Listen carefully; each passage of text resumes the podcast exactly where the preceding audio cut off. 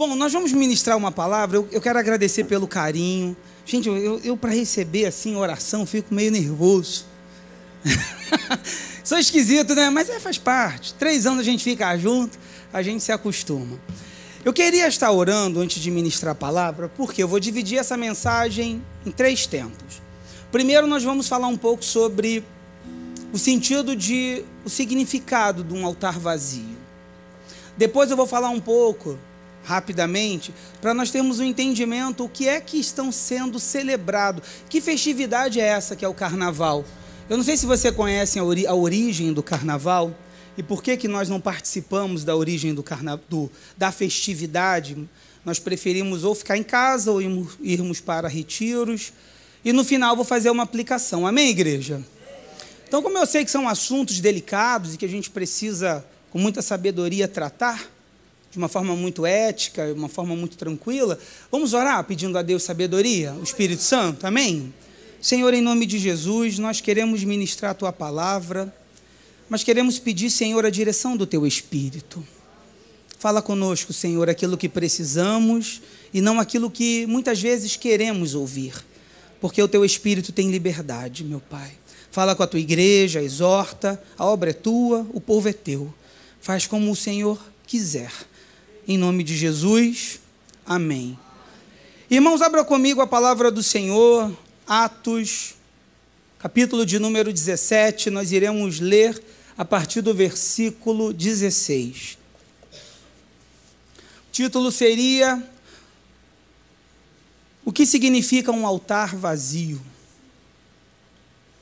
Diz assim, versículo 16 de Atos 17. Enquanto Paulo os esperava em Atenas, o seu espírito se revoltava em face da idolatria dominante na cidade. Por isso, falava na sinagoga com os judeus e os gentios piedosos, também na praça, todos os dias, com os que se encontravam ali. E alguns dos filósofos epicureus e estoicos discutiam com ele, havendo quem perguntasse: Que quer dizer este tagarela? Outros diziam: Parece pregador de deuses estranhos. Diziam isso porque Paulo pregava Jesus e a ressurreição. Então, tomando-o consigo, levaram ao Areópago, dizendo: Podemos saber que nova doutrina é essa que você ensina? Pois você nos traz aos ouvidos coisas estranhas e queremos saber o que vem a ser isso. Aconteceu que todos os de Atenas e os estrangeiros residentes não se ocupavam com outra coisa senão dizer ou ouvir as últimas novidades. Então Paulo, levantando-se no meio do Areópago, disse: Senhores atenienses, percebo que em tudo vocês são bastante religiosos, porque andando pela cidade e observando os objetos de culto que vocês têm, Encontrei também um altar no qual apareceu a seguinte inscrição: Ao Deus desconhecido. Pois esse que vocês adoram sem conhecer é precisamente aquele que eu lhes anuncio. O Deus que fez o mundo e tudo o que nele existe, sendo ele Senhor no céu e da terra, não habita em santuários feitos por mãos humanas nem é servido por mãos humanas, como se precisasse de alguma coisa, pois Ele mesmo é quem a todos dá vida, respiração e tudo mais. De um só homem fez todas as nações para habitarem sobre a face da terra, havendo fixado os tempos previamente estabelecidos e os limites de sua habitação para buscarem Deus, se, porventura, tateando o possam achar, ainda que não esteja longe de cada um de vós. Pois nele vivemos, nos movemos e existimos, como alguns dos poetas que vocês disseram, poetas de vocês disseram, porque dele também somos geração. Portanto, visto que somos geração de Deus, não devemos pensar que a divindade é semelhante ao ouro, à prata, à pedra, trabalhados pela arte e imaginação do homem. Deus não levou em conta os tempos da ignorância, mas agora ele ordena a todas as pessoas em todos os lugares que se arrependam, porque Deus estabeleceu um dia em que julgará o mundo com justiça por meio de um homem que escolheu e deu certeza disso a todos, ressuscitando dentre os mortos. Quando ouviram falar da ressurreição de mortos, uns zombaram e outros disseram: A respeito disso ouviremos você em outra ocasião. E a essa altura, Paulo se retirou do meio deles. Houve, porém, alguns homens que se juntaram a ele e creram. Entre eles estava Dionísio, o Areopagita, e uma mulher chamada Dâmaris, e com eles mais algumas pessoas. Amém? O texto que eu li, meus irmãos, está falando sobre a segunda viagem missionária de Paulo. Ele vai passar pela Macedônia e a Grécia, né, Tessalônica, Bereia, Atenas. E Paulo, enquanto estavam esperando os seus companheiros, ah, obrigado. Nossa, agora eu tenho lenço de estoque. Obrigado, meu irmão. Enquanto ele estava aguardando os seus companheiros, a Bíblia vai nos dizer que Paulo estava revoltado.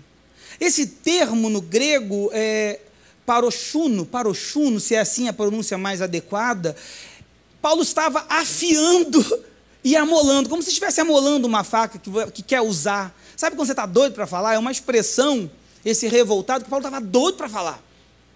Então, ele estava indignado devido à idolatria das pessoas. Quem teve a oportunidade, ou quem conhece a Grécia, Panteão, sabe que eles possuem milhares, milhares de deuses de todos os tipos, para todas as situações. E Paulo então começava a falar, falar nas sinagogas e também nas praças, porque é nas praças onde os gregos costumavam a debater a dialética, a busca da verdade. Né? Você apresenta uma tese, uma antítese e chega a uma síntese, e depois você continua nesse mesmo movimento dentre os quais também os epicureus e os estoicos. E é interessante falar sobre epicureus e estoicos, porque os epicureus, eles buscavam o prazer e a evitação da dor. São aqueles que querem apenas o prazer, hedonismo. Eles negavam a imortalidade da alma e a intervenção divina nos assuntos humanos. Então, é aquelas pessoas que são existencialistas. Eles acreditam somente na busca do prazer, é o prazer pelo prazer.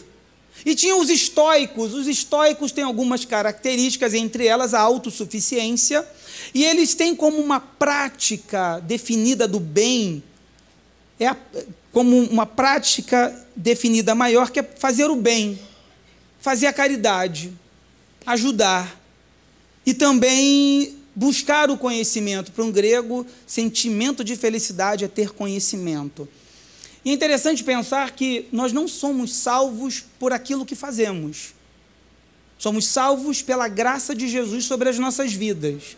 Aquilo que fazemos é caráter daquele que é salvo. Entende o que eu estou dizendo? Não é porque eu dou uma cesta básica que eu serei salvo por isso. Não. Eu dou a cesta básica porque é o caráter que eu tenho da salvação. Eu não compro salvação. Eu não justifico salvação. Salvação foi Jesus Cristo na cruz, que nos comprou por preço de sangue. Paulo então discutia dentro daquelas idolatrias e aquelas buscas.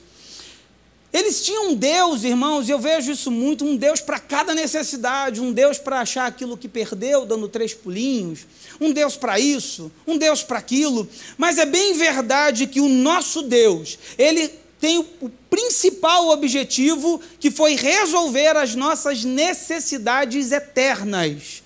O principal objetivo de Jesus foi nos trazer vida eterna, reconciliação com Deus. Mas é claro que a Bíblia diz que buscai primeiro o reino de Deus e a sua justiça, e as demais coisas vos serão acrescentadas, ou seja, é, nós teremos paz que excede todo o entendimento nessa jornada de vida, felicidade em Cristo, cura das nossas enfermidades, das doenças da alma, sabedoria e discernimento e mais, a bênção que enriquece e não traz consigo dores. Então Deus, ele, Paulo está num debate em, com os atenienses sobre isso, e Paulo é chamado de tagarela. Tagarela é um termo como se eles quisessem dizer assim, ele não sabe o que está dizendo. Sabe aquela pessoa bocuda que não sabe o que fala? Não, mas. E aí, Paulo vai usar um argumento, irmãos, que está dentro, intrínseco dentro do texto, que é muito, é muito interessante, porque quando Paulo fala, anunciava Jesus e a ressurreição, a palavra ressurreição é, é anastasis, que fazia uma confusão de uma deusa. Então as pessoas ficavam assim, ele está, ele está anunciando Jesus e Anastasis, que é uma deusa nossa. Mas Paulo, aproveitando essa curiosidade lá no Areópago, para chamar a atenção dos seus ouvintes, ele vai parafrasear usando dois a citação de dois poetas, que é o Epimênides e o Arato. Ou seja, quando ele diz no versículo 28, pois nele vivemos, nos movemos e existimos, é uma frase de Epimênides. E quando ele diz, porque dele também somos geração, é Arato. Ou seja, Paulo, ele era um homem muito inteligente que, para chamar a atenção dos seus ouvintes, utilizava, se apropriava de frases dos seus dos autores conhecidos, para que eles, ué, como, assim? Ele está citando?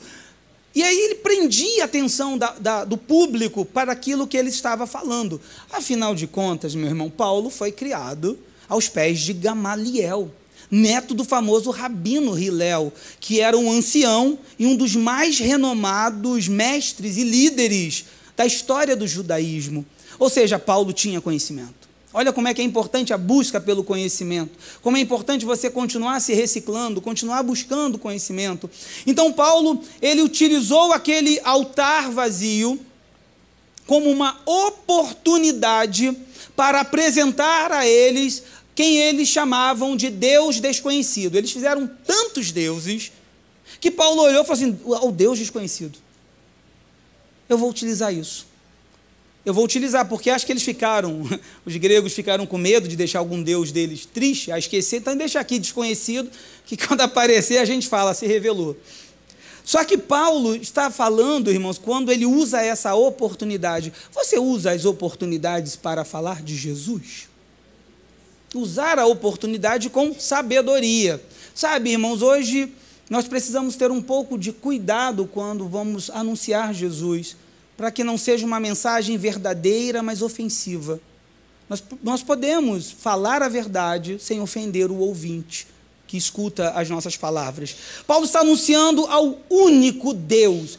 O Senhor Jesus não é Deus dos deuses, ele é o único Deus, porque não existe nenhum Deus que não seja Ele. E não existe também para Deus o antônimo. Antônimo de Deus é inexistência. Não tem esse negócio que o antônimo de Deus é inimigo, não. E o antônimo de inimigo é anjo, porque o inimigo é um anjo caído. Então Deus é único. O Salmo 107, versículo 9 diz: Deus sacia o sedento e preenche de bens o faminto. Então Deus ele é, ele é único. Só que Paulo ele vai estar pregando e olha que coisa, irmãos, alguns se convertem, outros estão zombando. E olha que Paulo, dentro desse texto, se você reler ele de novo, você vai ver ele citando tantos textos Isaías, ele cita Deuteronômio, ele cita palavras de Jesus do tipo, Isaías 43, 2, ele cita o Deus a quem nos dá vida, respiração e tudo mais. Ele está citando Isaías. Deuteronômio 32, 8, ele vai citar: De um só homem fez todas as nações. E ele repete as palavras de Jesus de Lucas 24, 47, que todas as pessoas de todos os lugares se arrependam. Você mergulhar num estudo exegético bíblico, escola bíblica dominical começando agora, é maravilhoso, irmãos, porque a Bíblia, ela tem intrínseca várias revelações para aqueles que buscam. E é muito gostoso você saber que o tempo todo eles estão utilizando, eles estão fazendo citações dentro da construção dos seus textos. Isso é maravilhoso. Então veja, irmãos, ainda que você esteja pregando, que ninguém esteja te ouvindo, não cesse de pregar. Não cesse de pregar com equilíbrio. Não se sinta triste. Ah, pastor, estou falando lá para a pessoa, ela não me escuta, ainda debocha. Mas vou te contar um negócio: fica semente, irmão. Fica a semente. Às vezes dá um negócio assim, né? Você prega, prega, prega, prega. Aí chega um vizinho, uma vizinha, não sei de onde prega. A irmã fulana falou para mim, me converti. Aí você fala, Jesus, fiquei a vida toda falando para essa pessoa. Mas a glória é dele, tá, gente? Não fica esse negócio de querer glória do Senhor, não, que não dá certo, não. Mas é isso que acontece, é porque você foi o canal que você foi primeiro tirando a resistência, quebrando a resistência. Não cesse de falar. Às vezes as mães dizem, não desiste não, mas fala, meu filho, para de chegar tarde, eu estou orando por você. Usa essas palavras, estou orando por você. Quantos filhos chegaram em casa e viram a luz do quarto acesa, a porta entreaberta e uma mãe de joelho, um pai de joelho, orando por seu filho, e aquilo foi mexendo com o coração. Aí um dia num culto, o pastor, o pastor só teve o trabalho de falar assim: quem quer aceitar Jesus? A pessoa estava lá, eu, eu. Estava só esperando. Tem gente que chega no culto assim, irmãos. Eu lembro de uma vez uma moça, eu não sei se ela obrigou o marido dela a se converter, que antes de começar o culto, ela falou assim: Pastor, faz o apelo. Eu falei: Não, irmã, deixa eu pregar primeiro. É, para poder ter alguém. Já tem um para vir na frente, já estava garantido o apelo, entendeu, irmãos? Estava até tranquilo. Falei, gente, o que ela fez com esse homem? Que ele, ele resolveu vir entregar a vida. Então ele falou: espera o apelo, já tem um ali. O segundo, onde está a segunda pessoa? Então já vou aproveitar esse momento. Paulo vai nos ensinar isso, irmãos. Pregue a palavra, esteja preparado a tempo e fora de tempo, repreenda, corrija, exorte com toda a paciência e doutrina. Então, Paulo estava num terreno com muita idolatria, mas Paulo usou de muita sabedoria para que os seus ouvintes pudessem ter o desejo de continuar escutando. Essa é a questão. A questão é que a, a, a, palavra de Deus é uma verdade, é uma coisa incrível, um diamante, uma pedra preciosa. É um presente, uma pedra. Imagina você receber um presente, Dene, uma pedra preciosa, riquezas infinitas. Mas se você pega esse presente e joga na cara da pessoa, machuca, sangra, e a pessoa não quer ouvir a verdade. Prefere os tapinhas nas costas da mentira, o alisar do ego. Então nós precisamos ter sabedoria para comunicarmos a verdade do Evangelho.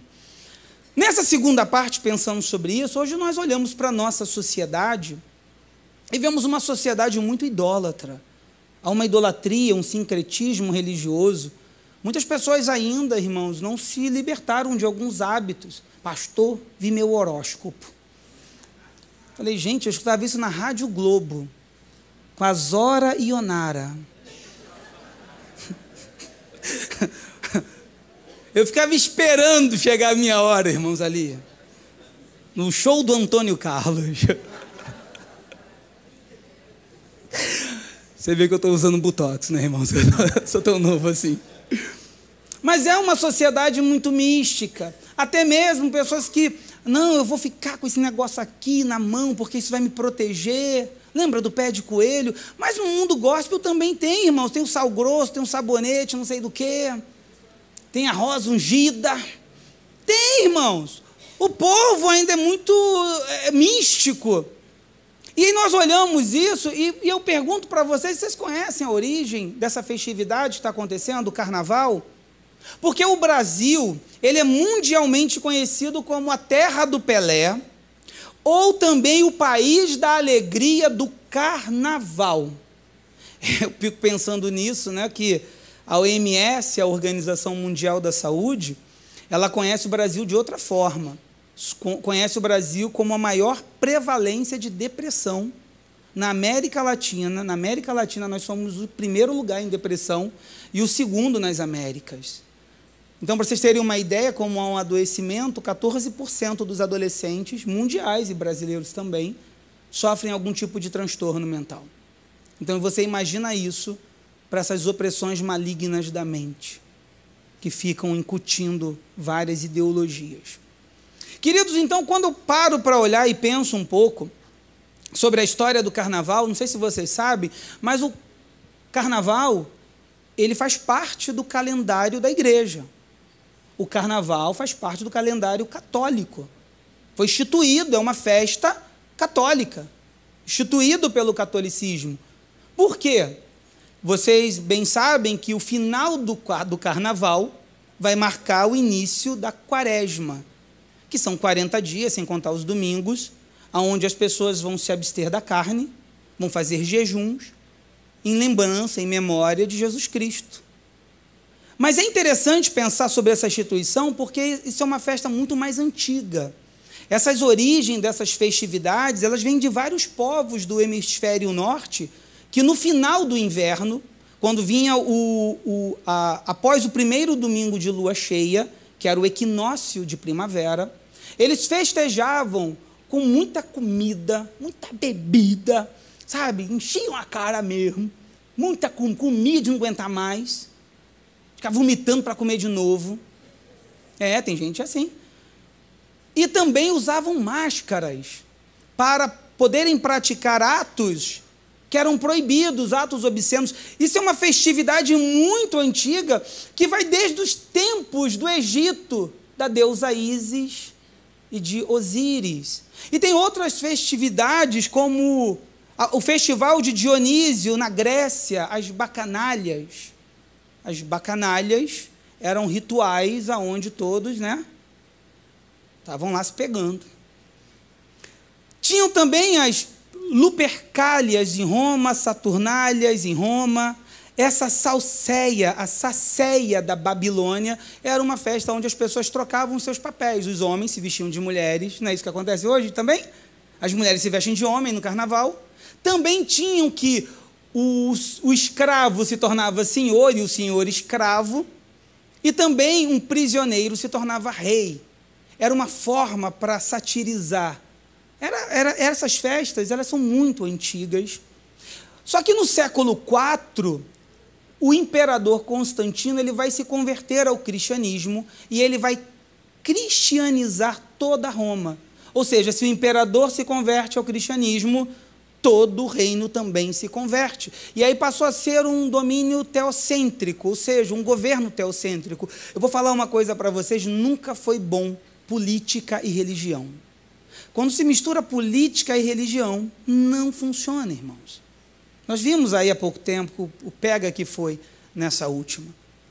Por quê, irmãos? Porque política é arte de concessão, de ajustes, de acomodação. Tá, deixa você fazer, se você deixar eu fazer isso.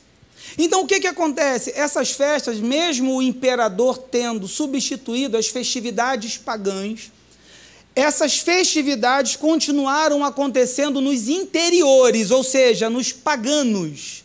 Paganos significam camponês. Então, os camponeses, que são os paganos das áreas rurais, eles continuavam a celebrar, porque eles estavam distante da capital e eles então tinham a oportunidade de celebrar as suas, os seus, as suas festas, os seus rituais que, é, que hoje pagão tem uma conotação sobre aqueles que são politeístas, ou seja, que acreditam em vários deuses. Por isso vem essa expressão. Essas festas duravam, tinham um cunho de durar muito tempo. E a Igreja Católica queria controlar, a igreja estava instituída, já tinha agora o Papa, e no século VI, então, o Papa Gregório Magno, ele vai ajustar essa questão. Ele vai estabelecer que essa festividade só podia acontecer. Veja, você percebe que o carnaval nunca tem uma data certa. Eles se baseiam pelo final do inverno do hemisfério norte. E aí, eles depois da lua cheia, eles vão dar início. Você vê que sempre tem uma data modificada. Então, ele vai estabelecer o seguinte: vocês vão poder festejar por três dias.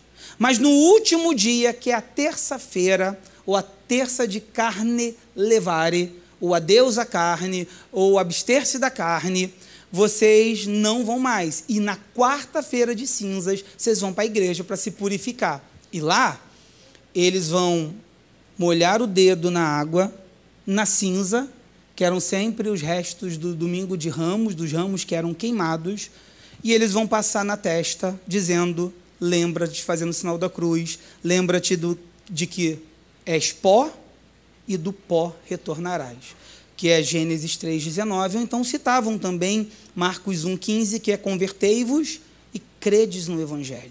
Veja, então depois de três dias de toda liberalidade, de tudo que eles quisessem fazer, eles na terça-feira, acabou, acabou, quarta-feira de cinzas, na igreja de manhã cedo, para que pudessem se purificar e agora sim entrar na quaresma, que aí eles teriam que se santificar, entendeu, irmão? Agora eu sou santo. Acabou, tô com a cinza na testa. No Brasil, irmãos, essa festividade, olha que coisa interessante, ela vai começar na colonização. Por quê? Descobrimento das Américas, isso, isso deu um pega no início, porque Portugal e Espanha estavam se desentendendo. Então vai acontecer o Tratado de Tordesilhas, que em 1494 o Papa, junto com o rei, vai se reunir com a Espanha e Portugal e vão dividir as áreas do Novo Mundo, as terras que eles descobriram. Só que nessa divisão, Portugal ficou com o Brasil. Então eles descobriram né, a área que estava o Brasil, descobriram o Brasil em 1500, e a partir de então tinha uma frase assim, que era terras para o rei e almas para o papa. Então tinham os jesuítas, e tem aí padres que são muito famosos, que é o Inácio de Loyola, que é da Espanha, e o padre Manuel de Nóbrega, de Portugal. Eles não só catequizavam os povos novos, quer dizer, obrigavam a seguir o cristianismo, como também perseguia o protestantismo que crescia. Vocês sabiam, você sabia, a Rádio Relógio, lembra da Rádio Relógio? Você sabia? Que, que no dia 8 de fevereiro de 1558 aconteceu o primeiro martírio de protestantes no Brasil? Que João Calvino mandou 12 missionários que eles vão ser assassinados porque estavam tentando difundir o cristianismo, o protestantismo no Brasil. Sempre houve a perseguição nesse início, a nossa história da nossa igreja, ela passa por isso. Então veja, na descoberta do Novo Mundo, os índios foram muito difíceis de. Haviam 5,5 milhões de índios, que houve um genocídio que sobrou 800 mil. Os índios se suicidavam, praticavam infanticídio para não servirem a Portugal. Quando eles perceberam, é por isso que deram esse nome, falam que o índio é preguiçoso. Por quê? Porque eles não, eles não conseguiram escravizar o índio. Então o que, que eles começaram a fazer? Comprar escravos da África. E aí começaram a vir os navios negreiros. Estima-se que entre 1550 a 1855, a, a, a, a, abolição vai acontecer em 1888, ou vieram de escravo 4 milhões de africanos para o nosso território. Dentro do que. E é interessante pensar sobre isso, que os livros de história dizem que a rota dos tubarões foi mudada. Os navios mudaram a rota dos tubarões. Por quê? 30 a 35% da tripulação morria na viagem. O que, que eles faziam? Atiravam para o mar e os tubarões devoravam. Então, olha que situação. Só que quando eles estão vindo para o Brasil, eles trouxeram também as suas crenças. No caso, o candomblé, é, que significa dança de atabaque, vieram com os africanos. Dentro das senzalas, eles desenvolveram a umbanda.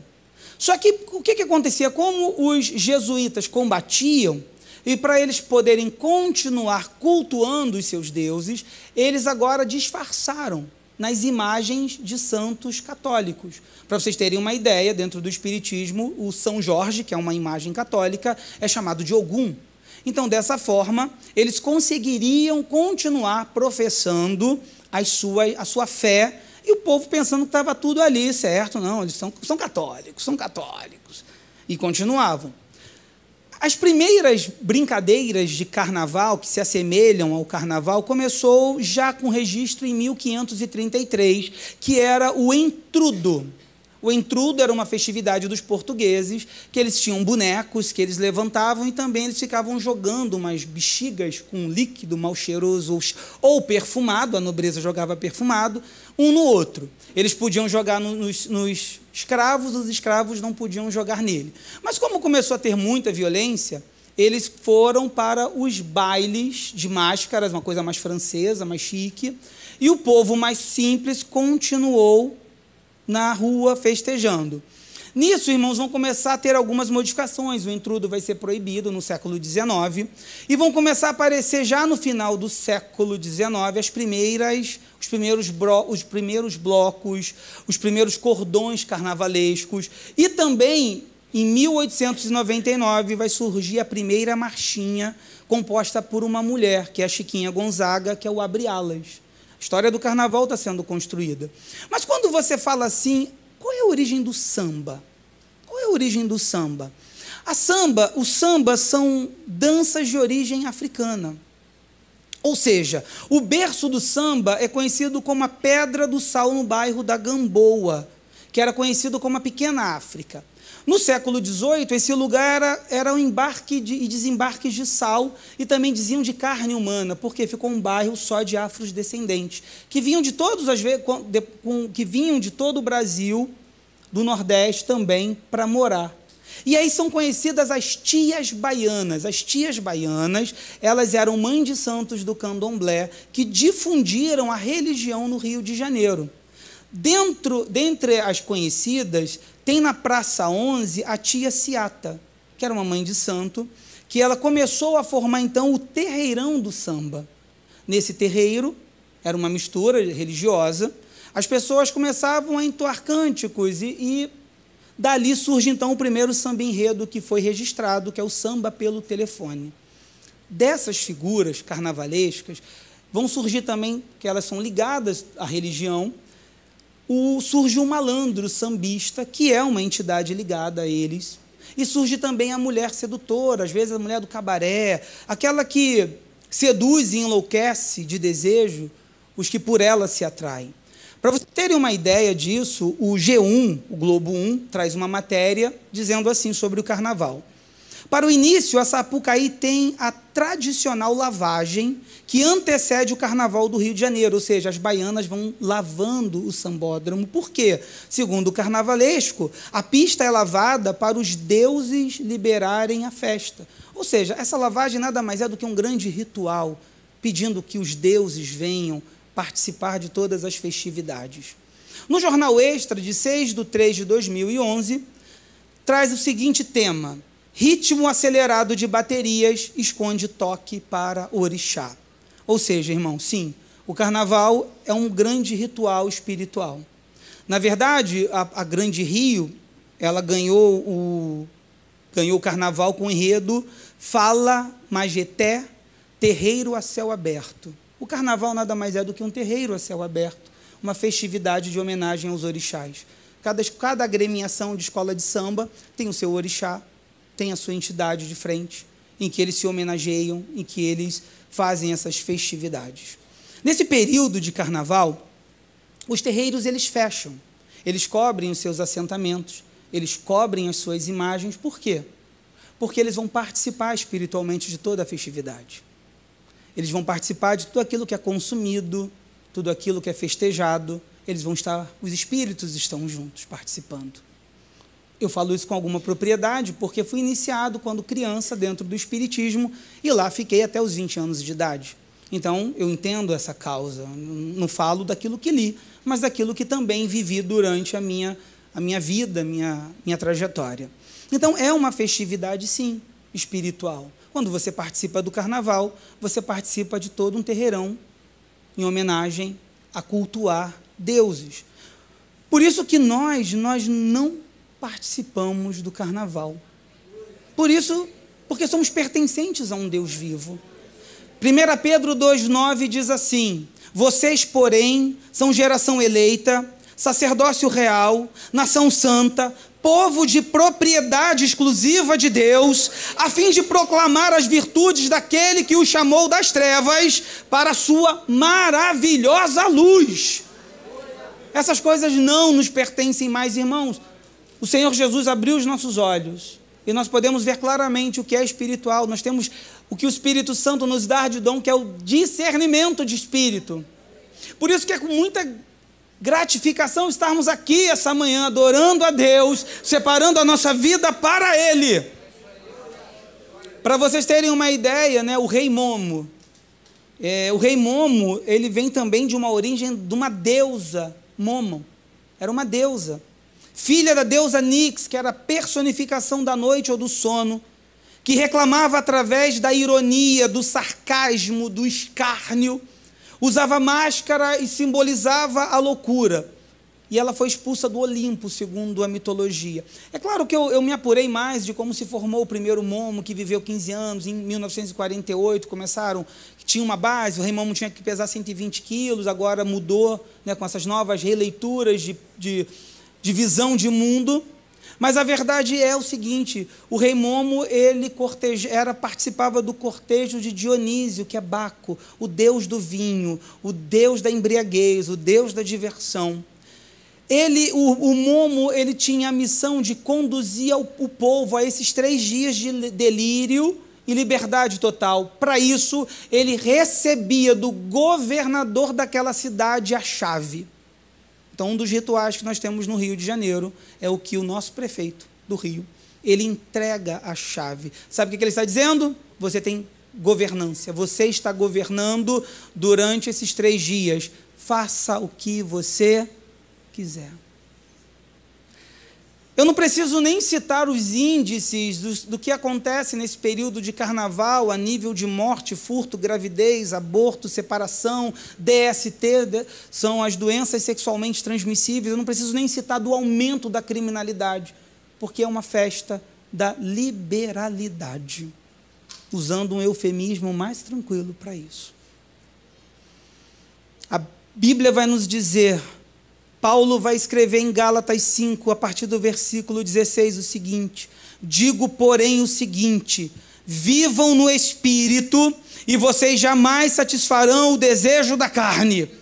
Porque a carne luta contra o espírito e o espírito luta contra a carne, porque são opostos entre si, para que vocês não façam o que querem. Mas, se são guiados pelo Espírito, vocês não estão debaixo da lei. Ora, as obras da carne são conhecidas e são imoralidade sexual, impureza, libertinagem, idolatria, feitiçarias, inimizades, rinchas, ciúmes, iras, discórdias, divisões, facções, inveja, bebedeiras, orgias e coisas semelhantes a estas. Declaro a vocês, como antes já os preveni, que os que praticam tais coisas não herdarão o reino de Deus. Mas o fruto do Espírito é amor, alegria, paz, longanimidade, benignidade, bondade e fidelidade, mansidão, domínio próprio.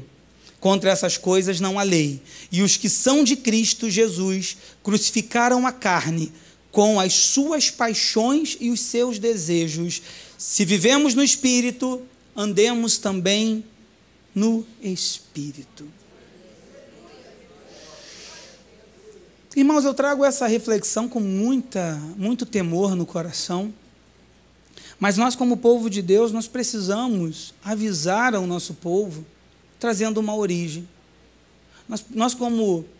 É claro que eu, eu sou mais pregador avivalista, eu gosto de pregar avivamento. Mas tem horas, irmãos, que nós precisamos entender o que está acontecendo no mundo. Nós precisamos entender o que acontece, aquilo que me cabe. Paulo diz: tudo me é lícito, mas nem tudo me convém. Nós precisamos ter uma clareza das nossas vidas, senão seremos altares vazios se, se não seremos como o povo que Paulo está pregando, que eles não sabem quem é aquele Deus. Eles fizeram lá um altar, mas não conhecem o Deus. Jesus diz isso em João 14, 21. Tem até uma música: Aquele que tem os meus mandamentos e os guardam, é esse o que me ama.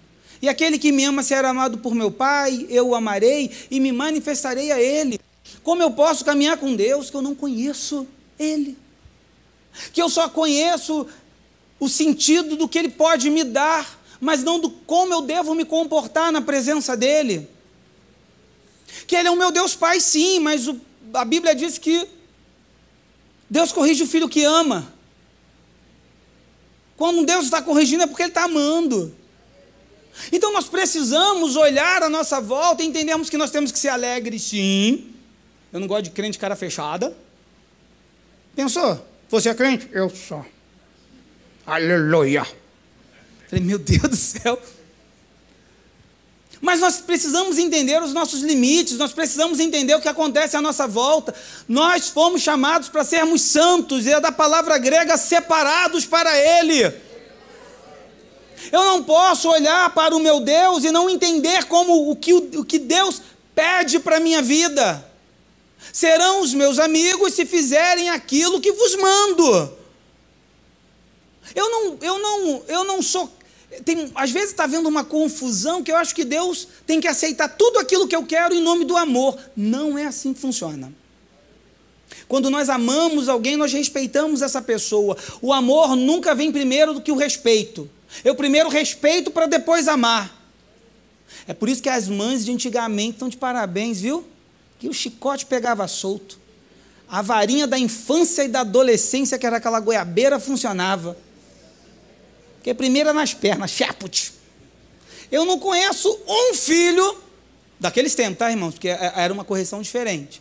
Era na varinha, que não cuida da sua mãe hoje, que não ama a mãe, que não ama o pai, porque foram uma correção para que tivesse uma vida santa. Porque primeiro vem o respeito, depois vem o amor. Você não ama quem você não respeita. Como é que você pode dizer que é, é igual, é igual casamento? Se você não respeita a sua esposa, se você não respeita seu marido, como é que você pode amá-lo? Que história é essa? Se você não dá honra, que amor é esse? Se eu com Deus eu não tenho respeito pela o que ele representa na minha vida, se eu não entendo que eu sou representante de Deus e que as pessoas estão olhando para mim, como é que eu posso dizer que o amo? Se eu não respeito? Imagina, pastor, está um tempão, consegui um namorado, ele é crente, mas ele vive de conversa com umas meninas. Mas ele diz que me ama. Como assim que ele te ama? De conversinha fiada. Quem ama, respeita. Se você diz, se eu digo que amo a Deus, irmãos, eu busco conhecer o meu Deus. Eu tenho prazer na palavra de Deus. Escola bíblica para mim é fatal. Eu tenho que estar lá porque eu preciso a cada dia mais conhecer a tua palavra escondida, guardada no meu coração, para que eu não peque contra ti. Seria mais fácil, ó oh, irmãos, eu vou falar uma coisa para você. Seria mais fácil uma mensagem mais animadinha. Eu gosto, viu? Adoro. Mas nós não podemos negligenciar aquilo que o nosso Deus pede. Vou dar para fechar com vocês, que eu não vou me demorar mais. palavra dura, né, irmãos? Vocês me desculpam, vocês não ficam tristes comigo, não? Vocês ficam tristes comigo, não? Daqui a pouco eu vou passar para vocês, pastor, veio, mas não mandar embora. ah, já falei que. Jesus, quando ele vai chegar no templo, em João capítulo de número 2, a partir do versículo 13, Jesus encontrou o templo do Senhor, mas como é que ele encontrou o templo do Senhor? Ih, irmãos, uma farra. Pessoal vendendo as coisas, moeda de câmbio. Quem fez um pecado aí de palavrão? Eu. Compra aqui o seu bezerro. Esse aqui, tá vendo? Sem marca nenhuma, pode levar lá. O sacerdote já sacrifica e você está perdoado por apenas 200 reais. Era isso, irmão, um comércio na porta do templo. Porque antigamente, quando se cometia um pecado, você tinha que levar do teu próprio animal, porque é, eles eram pobres e, e, o animal representava muita coisa. Sacrificar o seu animalzinho novo era a família ter um prejuízo financeiro, doía. Tinha um significado, mas agora não. Comprava-se a bênção. Quem tinha, quem tinha. Você vê que sempre quem tinha dinheiro, né, sempre comprava a bênção, era mais fácil. Jesus olhou aquilo, aquele comércio, e Jesus começou a virar, expulsar do templo. É uma cena que você olha assim, você vê Jesus animado, no sentido de correção. Não façam da casa de meu pai uma casa de negócios, porque essa casa será chamada casa de oração. Porque no templo de Deus não estava mais acontecendo milagres, irmãos. E aí o que, que acontece? Em Mateus 27, quando Jesus é crucificado e que ele entrega o seu espírito, a Bíblia vai nos dizer que o véu do templo se rasgou, do alto a baixo, e o véu do templo separava o que do que? O véu do templo separava o santo lugar do santo dos santos. Quando o véu rasgou, o santo dos santos, só quem podia entrar era o sumo sacerdote, uma vez por ano, no Aikipur, para orar pelos pecados dele e do povo, sacrificando e aspergindo sangue sobre o propiciatório, a tampa da arca. Só que quando o véu se rasgou, o que, que tinha lá dentro, igreja? Um de cada vez, tá, gente? Não, não muitos, porque aí com, o tempo é pouco. Estou brincando. Não tinha nada. Não tinha arca. A arca se perdeu em 586 a.C., quando Babilônia invadiu Jerusalém e destruiu o templo. Dali não se fala mais da arca. A arca tem várias teorias que podem ter sido escondida, se perdeu. Mas no segundo templo que foi reconstruído, não tem o segundo templo não tem mais a arca. Se quando o Santo dos Santos está vazio, ou que tenha uma réplica, uma representação, tem poder, irmãos? Se a arca representava o poder de Deus, a presença de Deus na terra. Jesus começa a dizer agora que Deus não habita em templos feitos por mãos de homens. Deus está habitando aonde agora? Aqui. O que você está querendo dizer, pregador? Que se o lugar do teu coração estiver vazio de Deus, na tua vida não tem autoridade. Se nós, como igreja, não procurarmos encher o nosso coração do Espírito Santo de Deus, nós não iremos resistir, porque é o Espírito de Deus que nos faz resistir a esse mundo. Porque o amor ao mundo é inimizade com Deus. O que Deus, Jesus estava denunciando é que lá, o sumo sacerdote não precisava mais uma vez por ano entrar amarrado com uma corda. Não precisava mais ficar uma semana num quarto separado consagrando a sua vida. Porque se ele entrasse em pecado, ele morria. Só que não tinha mais a arca, irmãos. Se não tem mais a arca, a presença de Deus no templo, qual é o temor que pode haver? Se eu não estou me enchendo do Espírito Santo, se Deus não está habitando dentro de mim, daqui a pouco eu estou também no alala. Oh, oh, oh, Mas não é? Já está calor mesmo? Se você e eu não nos enchermos de Deus, nós iremos ceder. Que nessa manhã, irmãos, em nome de Jesus, temos que procurar a presença de Deus, nos encher do Espírito Santo para resistirmos, aleluias! Oh Espírito Santo! Eu não estou nem aí se estão liberando isso ou aquilo.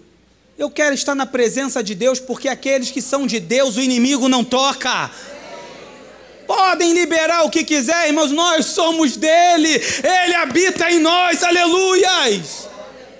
Paulo vai dizer em 1 Coríntios 3,19: Vocês não sabem que são santuários de Deus e que o Espírito de Deus habita em vocês? Irmãos, se o véu do teu coração rasgar, parafraseando de forma alegórica, o que, é que vai ser encontrado dentro? Ele vai estar vazio ou ele vai estar cheio do Espírito Santo?